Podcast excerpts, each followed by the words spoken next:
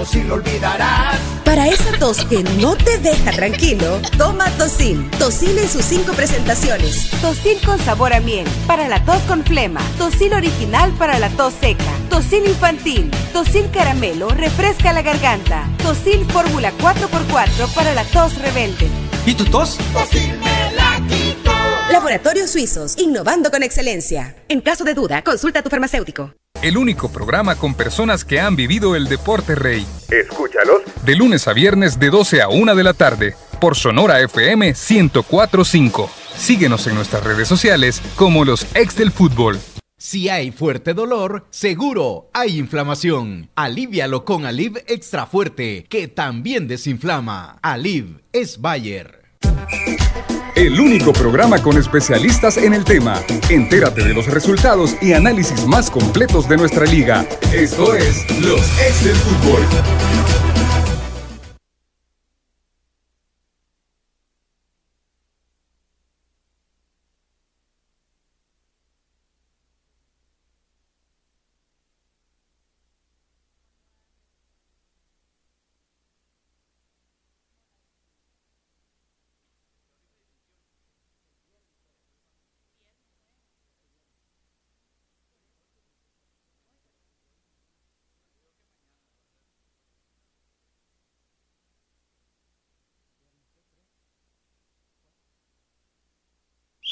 Los ex del fútbol.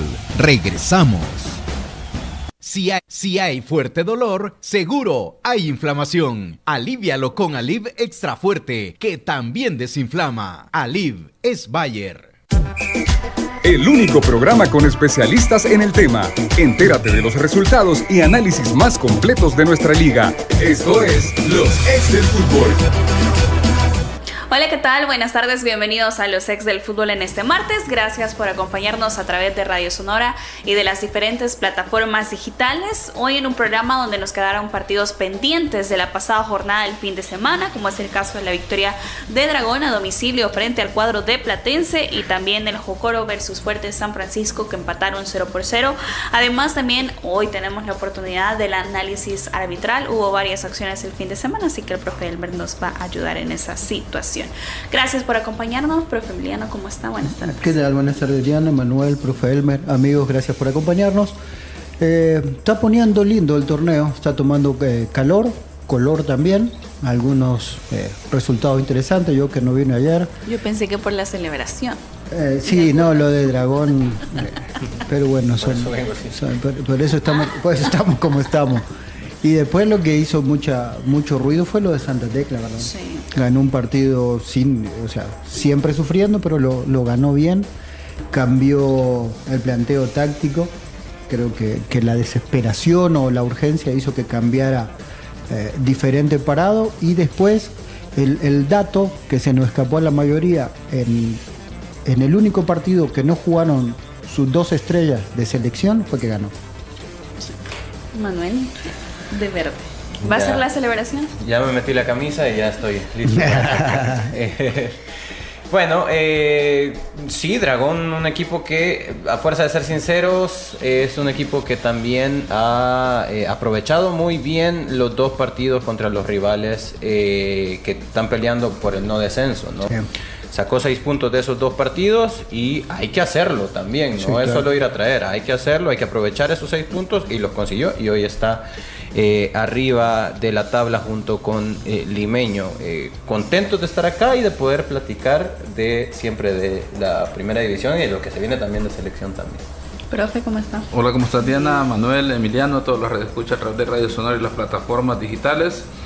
Y sí, en un torneo que eh, inició con sorpresas, por ejemplo, obviamente eh, los grandes uno espera que eh, por historia, por cómo se genera la, la presión, el entusiasmo, el ánimo del aficionado, eh, empiecen bien, pero han empezado de manera irregular, eh, porque si recordamos Alianza empezó perdiendo, eh, Águila empatando, Fajes que Empa- em- empató empa- también con- empató, luego trató de mostrar una buena cara y van evolucionando. Ahí el único que, que obtuvo victoria en el inicio fue Firpo de los grandes, ¿verdad?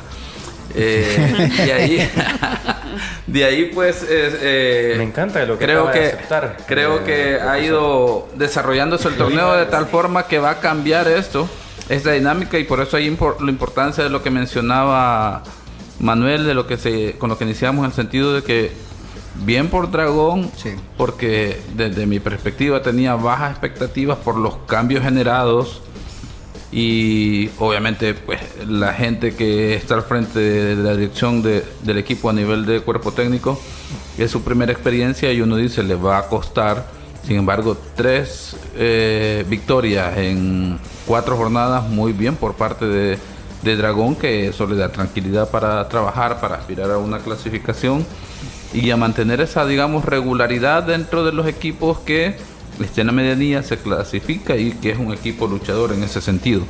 Pero obviamente los equipos ya, los que se han reforzado, creo que irán tomando forma y hacen un torneo muy interesante, irregular por ratos. Por ejemplo, la jornada 3 para mí fue muy mala a nivel de lo que generaron de fútbol. En esta jornada 4 creo que los juegos eh, gustan más. Ya uno dice, lo estoy viendo y, y, lo disfruto. En las jornadas anteriores creo que ver los partidos 1 y casi que por hacer la tarea uno trata de ver cómo se desarrolla el partido, pero muy poco entretenido. Ojalá que los equipos levanten el nivel dentro de todas las dificultades estructurales que podamos tener.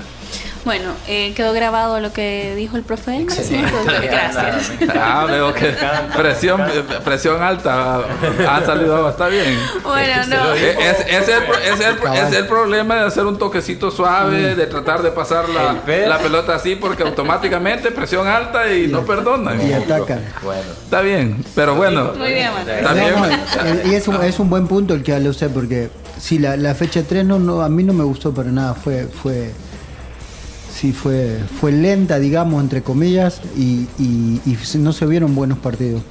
El otro día, digamos, uno de los que más hizo ruido, tal vez Santa Tecla Faz.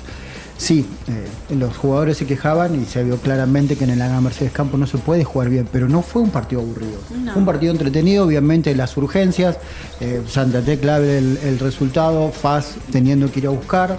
Eh, creo que tiene, tenía que ver también con el planteo táctico de, de FAS, que se veían los centrales muy abiertos y obviamente sus, sus marcadores laterales eh, muy altos, ¿no? Y, por ahí parecía que había un pequeño hueco. Rápido encuentra el empate, después Santa Tecla eh, de una forma refugiándose y tal vez jugando más directo, encuentra otra vez llevarle peligro por esa misma vía, siempre por el centro. Entonces, pero a pesar de que no fue un partido bien jugado, no fue un partido, a mí me parece que no fue un partido aburrido, fue un partido que tuvo eh, muchas situaciones, algunas desordenadas dentro del área, que, los defensores llegaban eh, a extremos, sobre todo lo de Santa Tecla, rebanar la pelota, hacer el, partido un poco sucio en ese aspecto, pero fue un partido entretenido, bien jugado, entre comillas bien jugado, no siempre con, con las cuestiones que da la ley y que obviamente eh, es un, entre comillas, no una buena noticia que ya no se juegue fútbol en la Mercedes Campos.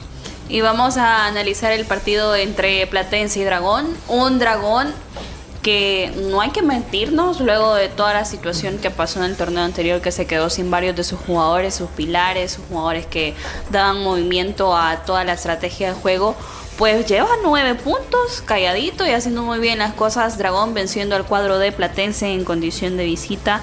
Murillo anotó al 51, dándole la victoria a los mitológicos. Fue expulsado en este encuentro Luis Méndez al 71 para el cuadro mitológico. Y hubo acciones también, eh, tuvimos la oportunidad de ver algunos momentos con el profe Elmer, donde también es importante analizar en cuestiones arbitrales, pero también lo vamos a hacer eh, en la cápsula que tenemos la oportunidad eh, de comentar más adelante. Profe Emiliano, una buena victoria para Dragón. Buenísima victoria, es un, es un lugar difícil. bueno, la cancha platense también es, es un lugar que, que se ve que la pelota no corre de la mejor manera, que salta demasiado y eso genera a veces un juego un poco, eh, eh, ¿cómo te podría decir? De primero desordenado y después eh, mucho de choque, ¿no? Son dos equipos que tienen bastantes jugadores de choque y en ese, y, en ese momento el, partido se hacía un poco ríspido. las llegadas, la mayoría se abren o con pelotazos o que alguien puede clarificar por el costado y después sí viene el centro en el área. El, partido se abre con un golazo de Murillo de fuera del área, que esta vez él no quiso controlar como muchas veces eh, él encara ¿no? por la velocidad que tiene, sino que controló, vio el espacio y, le pegó de unos tal vez 25 o 30 metros largo, convirtiendo un golazo. Después el, partido fue un partido, entre comillas, de ida y vuelta, ¿no? los dos equipos eh, muy parejos, pero sí, un partido que en ese aspecto creo que fue demasiado luchado, demasiado golpeado. Eh, hay situaciones, eh, bueno, que el profe las va a analizar mucho mejor que yo, ¿no? Pero creo que, es, que se vio demasiado juego brusco. Y en ese aspecto me parece que al árbitro el partido tal vez o le quedó grande o no supo cómo manejarlo. Eh, entiendo que es un árbitro que a pesar de su edad tiene poca experiencia, y se notó en este partido, ¿no? Le dieron tal vez un partido que no generaba tanta polémica o que no era transmitido en directo, pero realmente uno ve el, partido después y, se golpearon demasiado. Son dos equipos que son fuertes, que tienen cada uno su estilo de juego y sus urgencias, pero creo que, también eh, se hizo eh, demasiado luchado, demasiado golpeado el partido. Manuel. Eh, interesante muchas de las cosas que, vimos en el partido, el hecho de que luego de, poder contar con, con, una línea de cuatro eh, Dragón durante toda su historia en primera división desde que logró el ascenso, pues ver cómo ahora está migrando a una línea de tres dentro de su nueva forma de de ejecución en cancha. ¿no? Yo creo que, que Dragón no, solamente se ha desmantelado, sino que esto le ha provocado una reingeniería en muchos de los aspectos. Hablar de que la línea de tres está conformada por Kevin Moreno, Melvin Cruz y Kevin Calderón. Eh, por izquierda es quien, quien juega es Luis Méndez, el ahora expulsado, y por derecha como carrilero.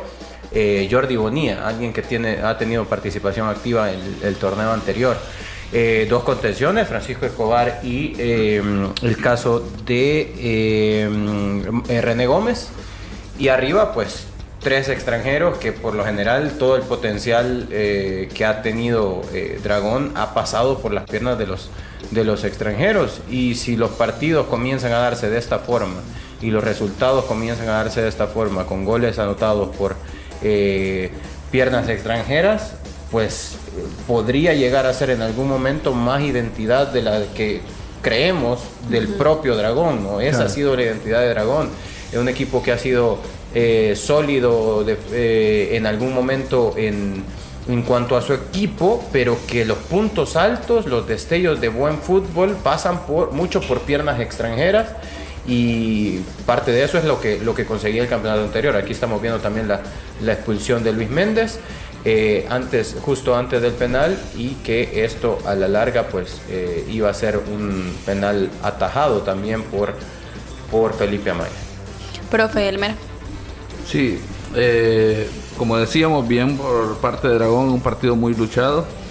Ya luego en la sección analizaremos a detalle la radiografía de lo que dejó este partido, que es prácticamente lo que ya habíamos anunciado en tres jornadas anteriores. Creo que si para los que nos escuchan, le dan seguimiento al programa y, les interesa o les llama atención el, tema del trabajo arbitral, que es muy importante para el desarrollo de un partido de fútbol, eh, no es matemática que 2 más 2 es 4 en cierto sentido, sin embargo uno puede identificar patrones de conducta, de comportamiento de los jugadores, de los equipos y los árbitros van marcando la pauta. Este partido es el reflejo de lo que hemos mencionado anteriormente de que la permisibilidad, la falta de firmeza de cómo los árbitros han manejado las circunstancias del juego, abren esa puerta para que empecemos a ver que ya no va esa entrada solo con los sacos por delante enseñándose al adversario, ahora no, ahora sí ya buscamos que haga contacto y automáticamente pues se, eh, podemos tener jugadores lesionados de tobillos, tibia peroné, patadas a las rodillas, parecía exagerado, este, pero este partido es reflejo de eso. Y luego en la parte eh, del resultado, pues como decía, muy bien por Dragón. Algo que he identificado de Platense, eh, no sé si ustedes eh, se han percatado que es un, un Platense quizás un poquito más osado en el sentido de que parece que adelanta más las líneas en relación al Platense anterior que irónicamente tenía muchas dificultades en defensa recibía muchos goles, eh, aún teniendo una idea defensiva. Ahora es un platense que adelanta líneas, pero y ha, obtenido mejores resultados hasta el momento por los puntos realizados y la cantidad de goles recibidos en relación a los torneos anteriores. Pero a la vez eso lo vuelve vulnerable porque un equipo que, que deje espacios eh, y, obviamente le da cierta ventaja al adversario, pero a la vez se vuelve peligroso porque precisamente contra Municipal Limeño en ese, en ese que endosa los cinco goles, yo logro ver que todos los goles van de contragolpe. Agarra la defensa al menos un cuarto de cancha de, distancia a la portería o a, media en la media línea y pues eh, hace propenso a eso. Pero es un ejercicio interesante porque digamos, si el, el Platense anterior, con los entrenadores anteriores, con un esquema defensivo, era vulnerable, este tiene una idea diferente, pues al menos ya va sumando y marca cuatro puntos de diferencia al inicio ya del torneo con cuatro fechas. que tenía un punto, ahora cuatro, pues está funcionando la idea. Pero es algo que, que me parece interesante en el caso de Platense y, así como vinieron con, presión alta ustedes, yo también les voy a dejar una tarea en términos... Ah, y aquí aplican los tres, porque los tres tienen formación en esa área, en el sentido de que eh, cuando uno ve el equipo, eh, otras ligas, uno rápido identifica, vamos a ver, de manera general, ustedes son los especialistas en esa área, así como yo puedo hablar del tema de arbitraje, en términos de, de a nivel técnico, estratégico, identifica modelos de juego de los, en los equipos y que está relacionado con las ligas también, va vinculado a ese aspecto. Mi pregunta es, ¿se puede identificar un modelo de juego en un modelo de juego en, en los equipos? Porque, y digo esto porque entiendo que es el entrenador o el club el que establece a través de la filosofía el modelo de juego a seguir. Por ejemplo, se me viene a la mente, y que creo yo que el, el radio escucha, el que lo sintoniza a través de las diferentes plataformas, puede identificar, por ejemplo, Liga Española, que es uno de los mayores referencias a nivel mediático. Barcelona es la posesión, el modelo de juego. El Real Madrid es vertical, ¿verdad? Un juego directo. Y el caso del Atlético de Madrid es un modelo de juego defensivo y transiciones rápidas, contragolpe, para definir, digamos, una idea o tres ideas que están bastante claras en cuanto al modelo de juego. ¿Podemos identificar eso en nuestro fútbol en los dos equipos o no llegamos a eso? En los 12 no. En los 12 definitivamente no. Hay muchos equipos que sobreviven y van en el día a día mutando, ¿no? Dependiendo de cómo en algún momento vayan a enfrentar a un tipo de rival, pues creo que hasta cierto punto eh, sí, sí puede variar mucho dependiendo también de, factores externos, de la suerte, de la cancha, de, cómo rebote el balón, de, cómo, de si voy a Jocoro a jugar a tierra de fuego o no. Sin embargo, yo sí logro identificar algunos equipos que sí tienen un modelo de, juego eh, definido y que pueden a partir de esa base ir migrando. Como por ejemplo, yo sí creo que tenemos años de saber a qué juega Alianza. tenemos años de saber que Alianza eh, tiene un estilo de juego definido. Tenemos eh, ya un par de torneos de saber que Águila tiene un esquema táctico que, del cual, por ejemplo, el campeonato pasado comenzaba a migrar cuando jugaba con dos eh, delanteros arriba y que su estilo es muy basado en un orden táctico en el caso de Águila. Prueba de ello ahorita es que en los cuatro partidos ha habido muy poco gol. Es un equipo que para mí prioriza el orden táctico y luego de la...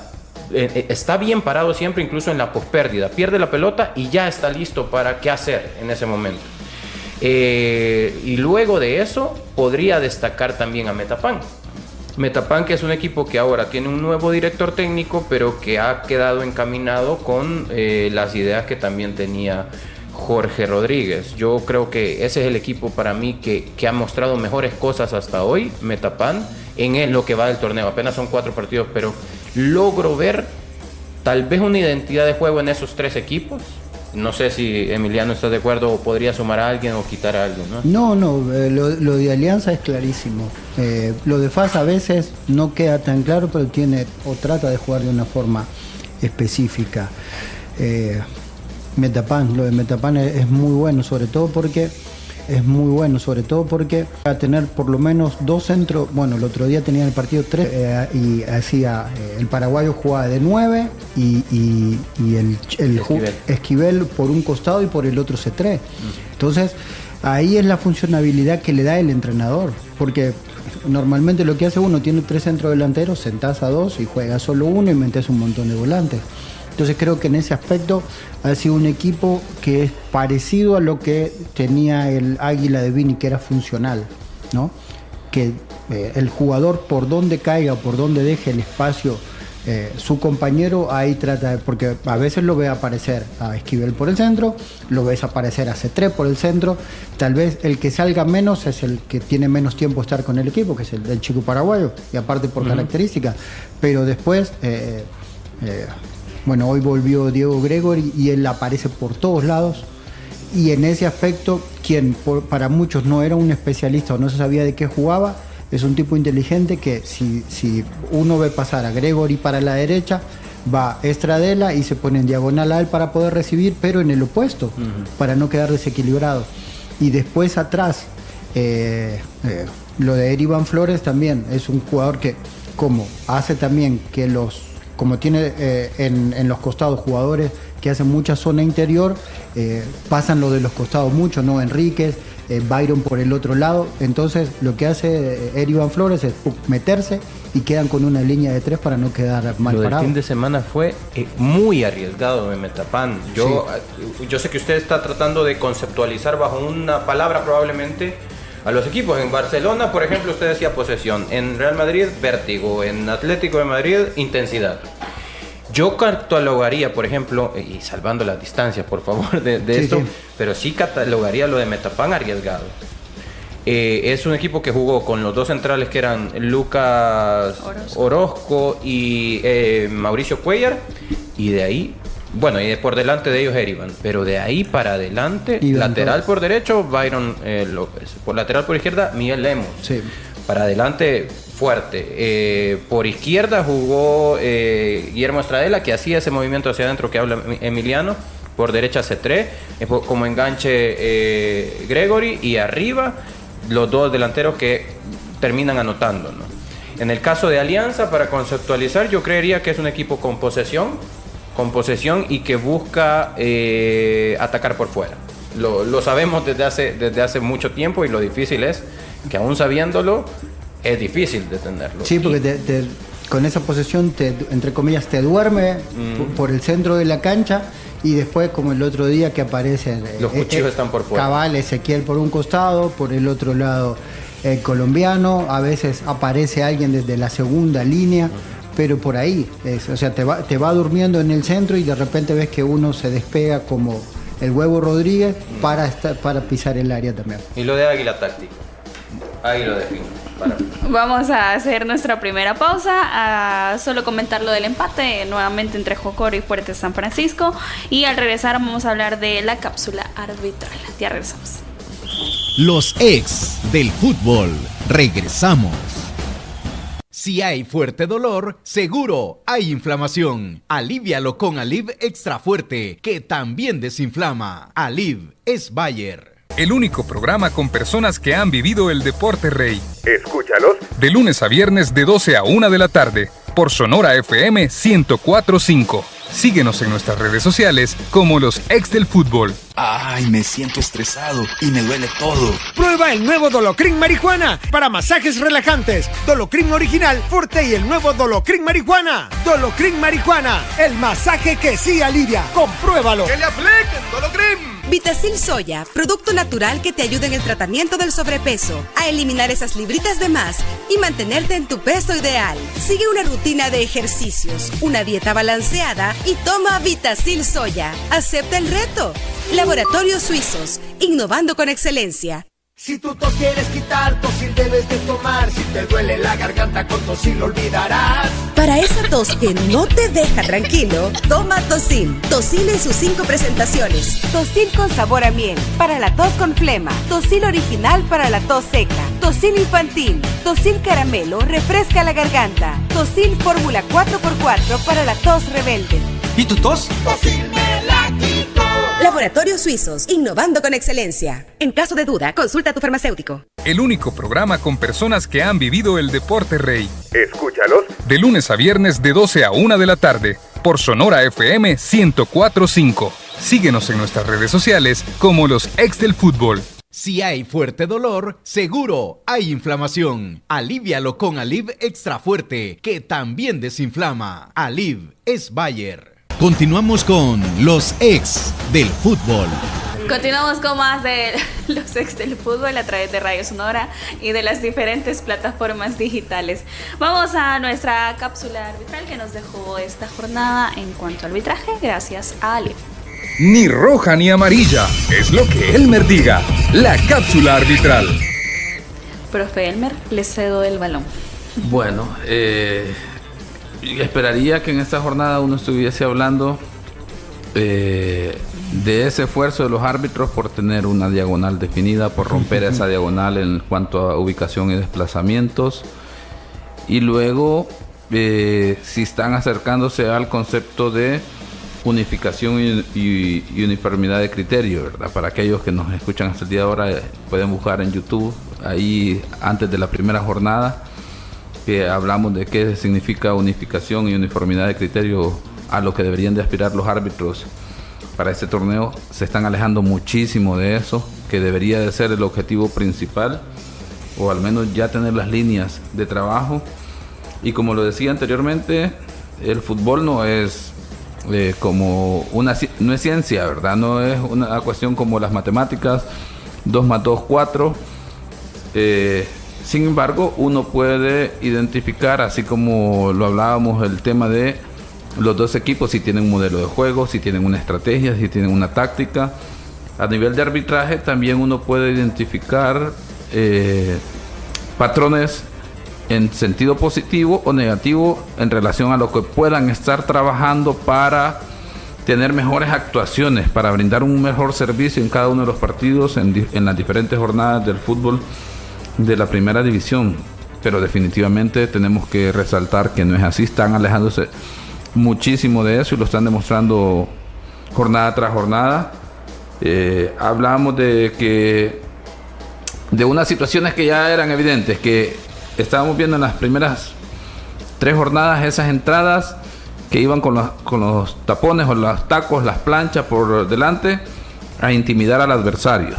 Que si no ponían una, una firmeza en atacar esas situaciones, que hay estrategias, pues vamos a, a ver situaciones que ya van a llegar a uso de fuerza excesiva, a entradas que ponen en riesgo la integridad física del adversario y que eso fácil lo podrían castigar con tarjeta roja, pero no debe de estar ahí el punto de atención, sino que eso implica que podés tener jugadores lesionados.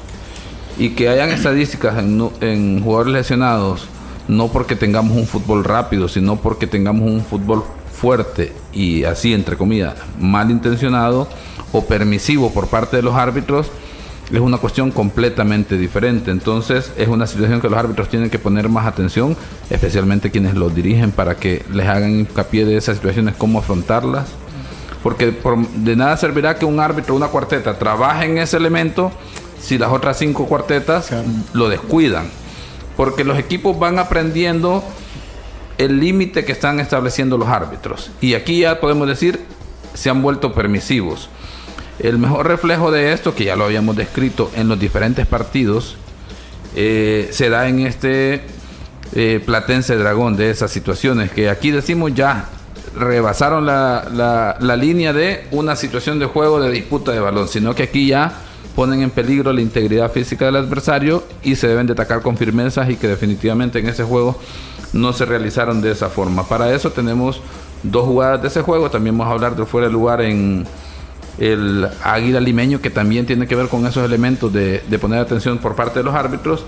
Y vamos a revisar la jugada, la primera jugada, una entrada eh, por jugador de Dragón, Jordi Bonilla. El partido te dejó molido. Alivialo con Aliv y dile adiós al dolor. Es Bayer. Podemos ver aquí, el lateral derecho entra con los sacos por delante, el jugador de Platense ya ha adelantado su pie y prácticamente es una entrada con para no decir engramiado, es muy propenso para una lesión de gravedad. En esa situación el árbitro sí se percata, de hecho ahí está el cuarto árbitro enfrente también, el árbitro tiene otra, otro ángulo, el árbitro es el que tiene el mejor ángulo para poder determinar y actuar con uniforme, ahí se confunde con el cuarto árbitro y el mismo árbitro. Y, y esta es una situación que debe haber sido sancionado con tiro libre directo y tarjeta roja. Estamos hablando de un jugador de Dragón en este minuto, cambia la dinámica de juego. No estoy diciendo que Platense hubiera empatado, incluso hubiese ganado el juego. Seguro termina siempre el mismo resultado ganando Dragón, pero una tarjeta roja cambia la dinámica del juego. Pero luego, como los jugadores tienen buena lectura de lo que el árbitro está realizando y además que ya tienen una secuela de los partidos anteriores que los árbitros están siendo permisivos, podemos ver en la siguiente jugada del jugador eh, Ever Caicedo de Platense para que vean una entrada que realiza. Si hay fuerte dolor, seguro hay inflamación. Alivialo con Aliv Extra Fuerte, que también desinflama. Aliv es Bayer. Sale el guardameta, el balón queda en disputa y va con la plancha por delante. Aquí no necesitas el jugador de Platense generar una fuerza porque el efecto palanca de tener los tacos por delante solo dejas que el jugador vaya a patear el balón y se pueda romper el solo.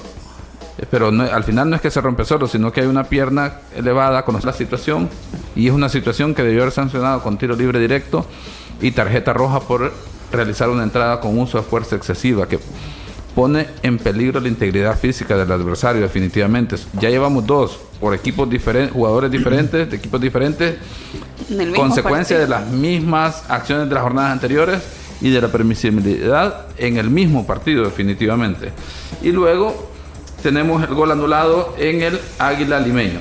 Con un gol se gana el juego y en el Águila Limeño el jugador eh, Javier Fermán anota un gol que hubiese puesto 1 por 0 en el marcador y volvemos al punto. Es que terminó desenlazándose con un 1-0 a favor de Águila definitivamente.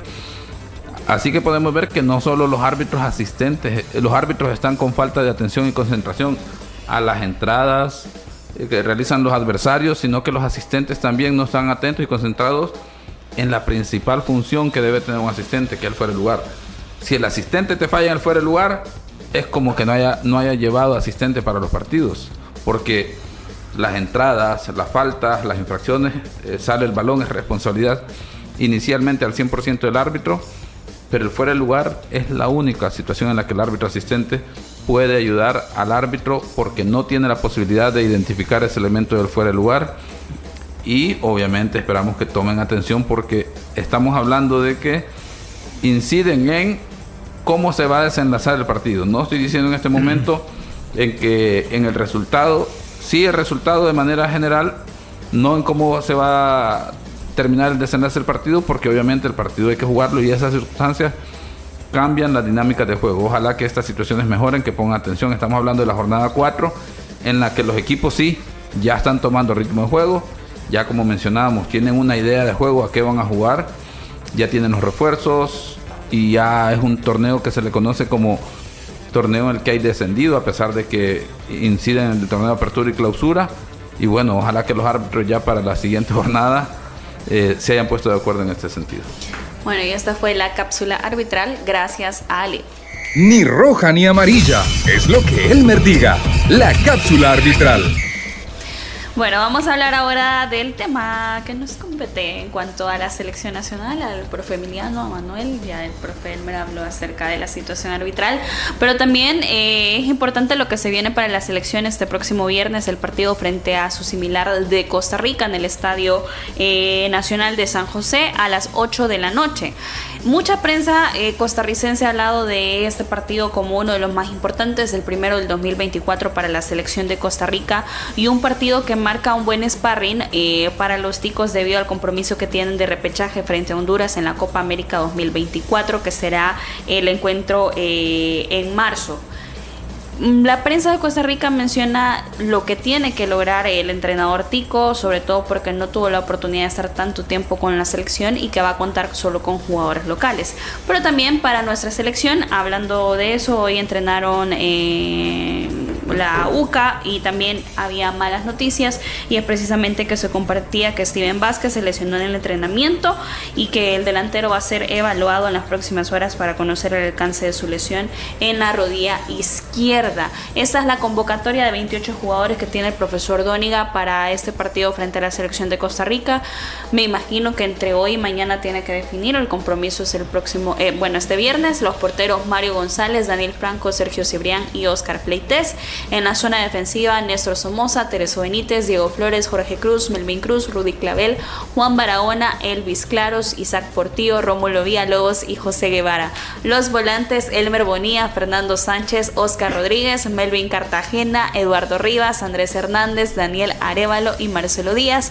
Y en la zona ofensiva, Javier Fermán, Steven Vázquez, que lo que le comentábamos que es baja, Emerson Mauricio, Víctor Mejía, Isaac Esquivel y Steven Guerra son los jugadores que ha convocado el profesor Dóniga para visualizarlos y dar la nómina definitiva para este compromiso frente a Costa Rica. En declaraciones también el profesor Dóniga mencionaba de que los tres jugadores que militan en la Liga Costarricense van a estar con la selección para este compromiso.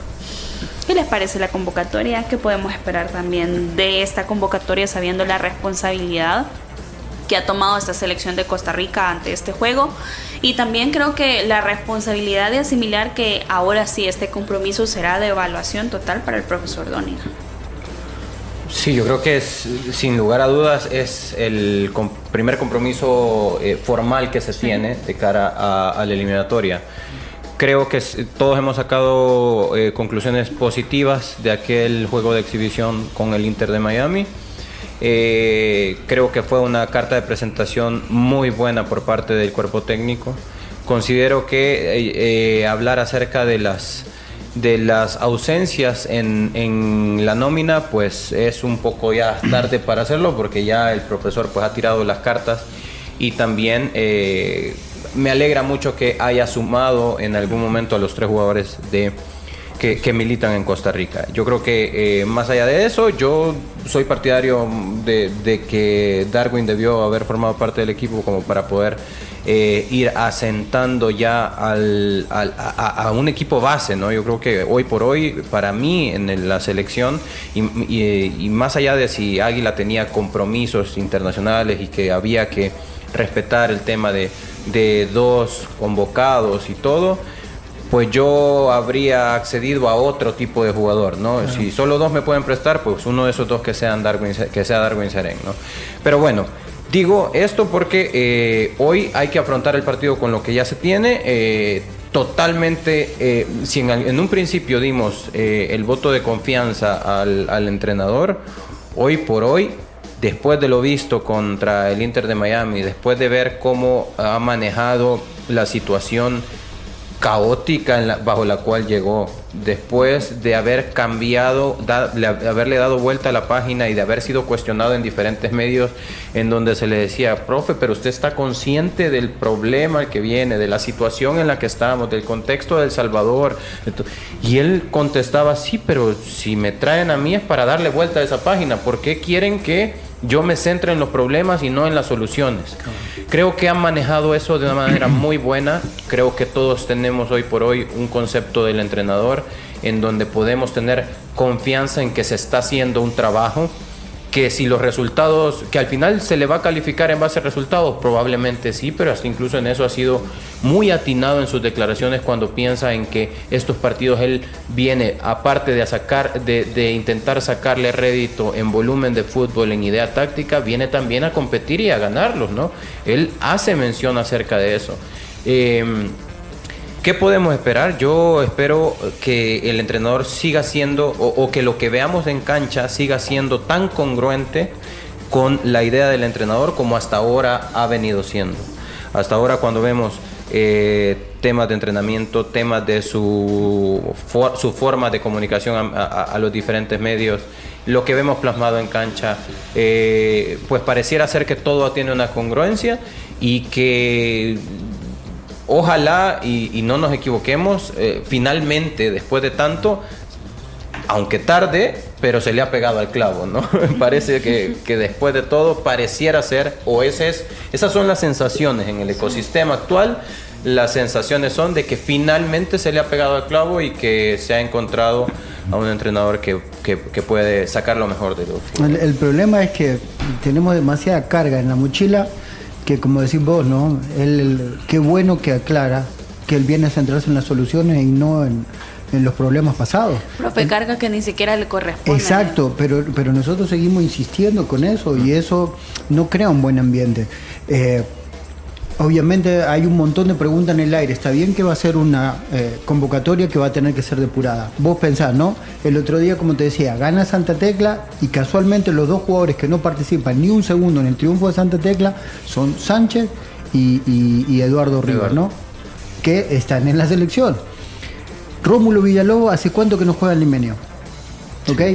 Eso sí, los tres son dos, son tres chicos jóvenes, mucho más los chicos de Santa Tecla que Rómulo Rómulo tiene alguna experiencia en, selecciones juveniles y en, mayor también poquito, pero es un montón que no juega. Pero ahí, ahí Emiliano, perdóname, yo creería, yo estoy totalmente de acuerdo que la continuidad es... Eh, eh, eh, pero sabrás por dónde va, ¿no? No, no, seguro. Por el perfil y que lo difícil que nos ha resultado hoy por hoy encontrar centrales zurdos que puedan centrales zurdos y aparte aparte con, con, con, la característica física que tiene Rómulo. No defiendo jugador pero no despega profe. Sí, sí. pero tal vez puede ser el momento. Lo que pasa es que nosotros tenemos tanta deficiencia en formación que tal vez un chico llega por estas características que decimos uh, central zurdo mide un metro ochenta y pico y listo tiene que jugar pero ahí también te tenés que dedicar a trabajar.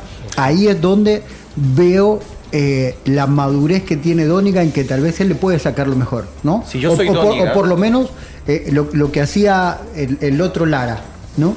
Que empezó a ver todo grandote y dijo, tráiganmelo. Y ahí empezó a trabajar con ellos. Exacto, es que, es que ese es el punto. Y yo entiendo lo que dice Diana y entiendo también que no ha tenido continuidad y para mí no han sido los mejores momentos de Rómulo. Estoy totalmente de acuerdo.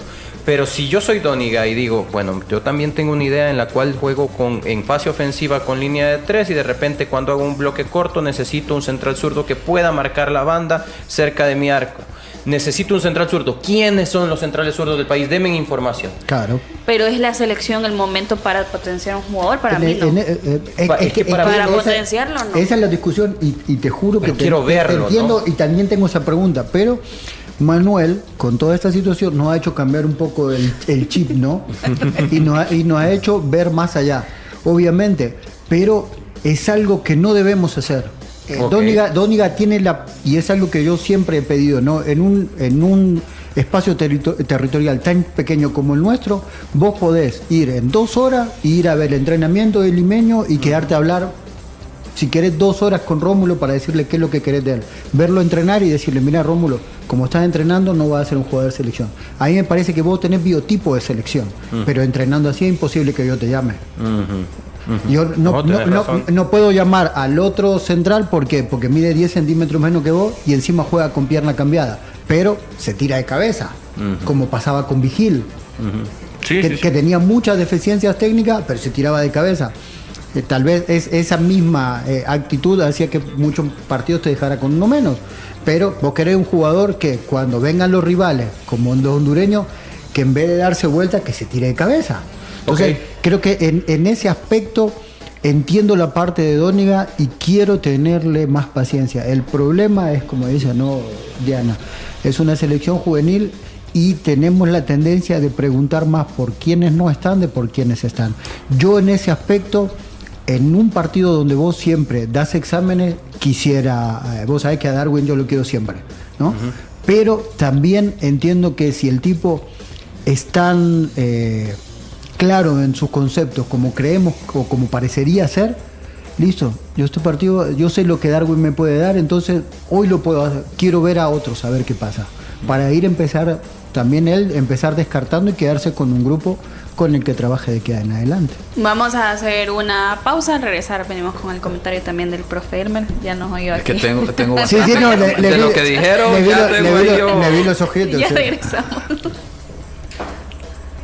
Los ex del fútbol, regresamos. Si tú tos quieres quitar, tosil debes de tomar. Si te duele la garganta, con tosil lo olvidarás. Para esa tos que no te deja tranquilo, toma Tosil. Tosil en sus cinco presentaciones. Tosil con sabor a miel, para la tos con flema. Tosil original para la tos seca. Tosil infantil. Tosil caramelo, refresca la garganta. Tosil fórmula 4x4 para la tos rebelde. ¿Y tu tos? Tosil. Laboratorios Suizos, innovando con excelencia. En caso de duda, consulta a tu farmacéutico. Ay, me siento estresado y me duele todo. Prueba el nuevo Dolocrin marihuana para masajes relajantes. Dolocrin original, fuerte y el nuevo Dolocrin marihuana. Dolocrin marihuana, el masaje que sí alivia. Compruébalo. ¡Que le apliquen Dolocrim! Vitacil Soya, producto natural que te ayuda en el tratamiento del sobrepeso, a eliminar esas libritas de más y mantenerte en tu peso ideal. Sigue una rutina de ejercicios, una dieta balanceada y toma Vitacil Soya. Acepta el reto.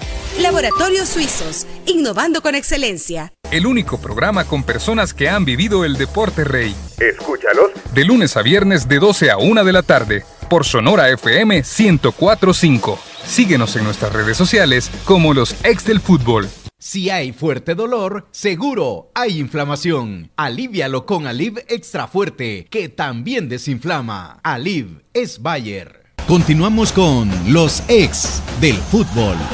Continuamos con más de los ex del fútbol, hablando de la convocatoria que hizo el profesor Dóniga de 28 jugadores. Vamos, sabemos que la va a depurar debido al encuentro que tiene este próximo viernes en el Estadio Nacional de San José frente a su similar de Costa Rica. Profe Elmer. 27 serían en este momento por la baja de. Steven Vázquez, que es una, lástima. Una lástima, siempre. por lo que mostró en los últimos minutos frente al Inter Miami, que creo yo que es un jugador que con estas, con este cuerpo técnico, con este entrenador, creo que se puede potenciar en selección. No, y no solo por eso, perdón que lo interrumpa, no solo por eso, porque lo que mostró dentro del área, sino que en su equipo muestra todos los fines de semana que él puede jugar por afuera. Cuando vos después ves ¿no? a tipos como Bonilla o como eh, eh, al mismo eh, colombiano, Gil, Gil, que son centro delantero, entonces puedes tener a alguien con altura, con buen pie, que también te puede resolver en el área, pero aparte que tiene juego perimetral para generar espacios. Sí, luego, eso creo yo que la baja de Steven y lo que puede generar a nivel de selección para el equipo y de igual forma lo que le puede ayudar la selección a seguir creciendo, me parece interesante y, y lo relaciono con el debate o con lo que planteaban ustedes anteriormente. Aquí puedes ver que el entrenador puede llamar a un jugador que, o sea, es referente en el equipo, es titular, es referente y además de eso te va a servir y la misma selección le puede ayudar a crecer mucho más en este sentido. Un jugador que tiene mucho potencial. Y luego creo yo que eh, el, entrena- el entrenador tiene muy buen discurso.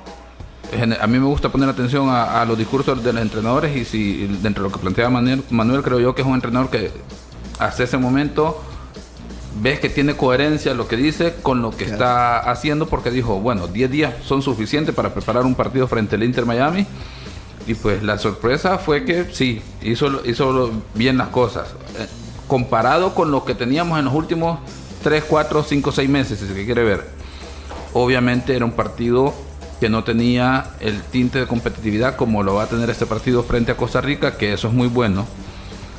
Me gusta el elemento de que, a pesar de que yo también soy de los que hubiese querido o pensaría que Darwin Seren debería estar en selección, a mí me parece que es muy buena ocasión para no contar con él, para ver cómo, si esa idea de lo que presentó en el primer partido se puede mantener ahora con un partido eh, frente a Costa Rica con mayor exigencia, porque obviamente aquí Costa Rica es un equipo o una selección que viene completamente diferente a lo que planteará el Inter Miami. Costa Rica sí necesita tener intensidad, necesita obtener un resultado, funcionamiento, porque está de cara a la preparación a un partido muy importante que es frente a la selección de Honduras para una plaza en la Copa América en ese sentido. Eso lo veo muy bueno, esa oportunidad que pueda decirnos, mire, sí, Darwin es importante para el partido que era frente a Inter Miami, seguro le iba a servir no solo en el hecho de la idea de juego, sino que lo que podía generar en términos de que también es un jugador con mucha experiencia en la MLS y esa sensación de profesionalismo iba a estar marcada para los jugadores, de cómo saber comportarse en ese partido, por muy partido de entretenimiento que se quiera plantear, sí hay formas de que los jugadores deben de presentarse y obviamente él les iba a guiar en ese aspecto. Creo yo que eso fue muy bueno. Ahora no estará y ahora es decir, bueno, el entrenador va, sabe lo que tenía con Darwin y ahora con sin él tendrá que plantear algo de ese recurso y cuál será, eso es lo interesante en ese sentido. Y luego ustedes hablaban de, de los jugadores que no son titulares en sus equipos, pero pueden representar, eh, digamos, algo para lo que él quiere en términos de modelo de juego. Entonces, ¿qué es lo que debería de prevalecer, por ejemplo? Si es la idea de juego de él, las necesidades que él pueda tener, o el tema de tener convocado a los mejores jugadores, a los de mejor rendimiento. Porque ahí pareciera, ahí es que veo el tema de contradicción, porque de repente, si recuerdan, entrábamos al tema de los demás entrenadores, si quieren, o los últimos dos, se cuestionaba ese hecho de llamar jugadores que posiblemente no eran ni titulares en sus propios equipos. Entonces, pero para mí eso no está mal. Eh, sí, no, tampoco. Encima no todo. entiendo por qué se sataniza el hecho de llamar jugadores que no son titulares en los equipos. todo eh, depende. Siempre te, te, sale un ejemplo que no es válido para nosotros. Pero Rodrigo de Paul es fundamental en el campeón del mundo y en el Atlético de Madrid no se puede sentar. en un equipo medio medio raro, no voy a decir medio pelo, medio raro. Eh, es, y, puede pasarte eso. Obviamente la formación de estos jugadores es muy diferente a la formación del, equipo salvadoreño. Pero tiene que, si él quiere imponer una línea de juego, tiene que imponer las características de los jugadores que busca. Son las dos cosas, profe. Para mí es una mezcla entre los de mejor rendimiento con cómo se adapta mejor a mi idea. Para mí, y yo en el caso de Darwin Serenki sí, quisiera, me voy a ver exageradamente cerrado, pero para mí se trata acerca de encontrar los eslabones perdidos, ¿no? Si yo tengo una idea de juego, se trata de cuáles son aquellos eslabones donde me hace falta. Pero si hay un eslabón que yo ya lo tengo como equipo, porque se trata de armar un equipo base. Hay un eslabón que ya lo tengo, pues entonces este es mi equipo base y también en este eslabón ya lo encontré, él forma parte de mi equipo base. Mario González forma parte de mi equipo base. Eh, por ejemplo, el caso específico de Darwin Seren forma parte de mi equipo base. Em, hablemos de, ¿qué? ¿Qué sé yo? Eh, por ejemplo, Cristian Martínez forma parte de mi equipo base. Brian Tamacas. Del, Brian Tamacas forma parte de mi... Ya tengo los eslabones que son base en mi equipo. Me hace falta un par que son eslabones escondidos, eslabones perdidos, como por ejemplo un central zurdo, ¿qué tal si lo llego a encontrar? Bueno, pues en este momento él se va a dar cuenta por... Sí, lamentablemente no juegan porque a mí ahora rápidamente en la cabeza viene Diego Chévez. Jugó un par de partidos con Alianza, jugó bastante bien. Es zurdo, le pega con la otra también y mide más de un metro ochenta y cinco. Pero cuando no tienen continuidad... No tienen continuidad. Pero le toca a él darse cuenta de si son o no los eslabones que está buscando o si definitivamente debo de dejar de buscar ese perfil porque en el país no hay. ¿Ya? El relevo generacional también es importante en una selección y la competencia que pueden ah, tener Es que, es que por ahí pasa la discusión, porque ponerle, ahora que hablo de, Diego Chávez y de Villalobos y todo lo demás, ahí es donde el trabajo de los entrenadores bien con los jugadores o con los entrenadores de los otros equipos tiene que ver por ahí. Vos ves en Villalobos y en Chévez, ¿no? Eh, poniendo como ejemplo, dos chicos que podrían tener una carrera de por lo menos 10 años de aquí adelante. Mm. Entonces, podrías hacer una apuesta con ellos, pero aclarando la situación de que te puedo hacer que te tires de cabeza entrenando triples turnos y puede ser que tampoco te llames, que no seas lo que yo quiero, pero yo quiero hacer una apuesta contigo. Eh, y eso es difícil convencer al jugador salvadoreño de cosas como el estilo. Tal vez una locura mía, pero es algo que yo haría. Obviamente no soy ni entrenador de la selección, ni, ni, mi nombre está en juego por estas cuestiones, pero es algo que el territorio salvadoreño da para poder hacerlo. Ahora, en este sentido es que eso abre puertas, podríamos hablar un montón en este sentido sobre el tema de gestión. Y aquí fue ser importante que se aclararan estos puntos. Por ejemplo, esta convocatoria está condicionada por esos elementos de que los equipos dicen que solo vayan tantos jugadores o le dan carta abierta al entrenador para que él pueda convocar a los que él necesita en torno a lo que hablábamos. Su idea de juego, los mejores jugadores y, dentro de eso aquellos jugadores que posiblemente no son titulares, pero él quiere tenerlos para ver si es un tema que posiblemente no entran la, en la idea del, del entrenador en el equipo en el que están militando en ese momento, por ejemplo el caso de Municipal Limeño, eh, para hablar un caso, porque lo mismo podríamos decir, y fíjense que, interesante, porque de repente nadie cuestionaría el tema de la convocatoria de León Mengíbar, que no es titular, no tiene muchos minutos en su equipo, pero todos tenemos la sensación de que es un jugador que puede aportar a selección. Exactamente. Entonces, claro, hay una diferencia en el entorno de trabajo, ¿verdad? Que tenemos que decir que allá están trabajando para potenciar, mejorar habilidades, cualidades del jugador en muchos aspectos. Y la pregunta es, aquí en el club no es titular, ¿por qué?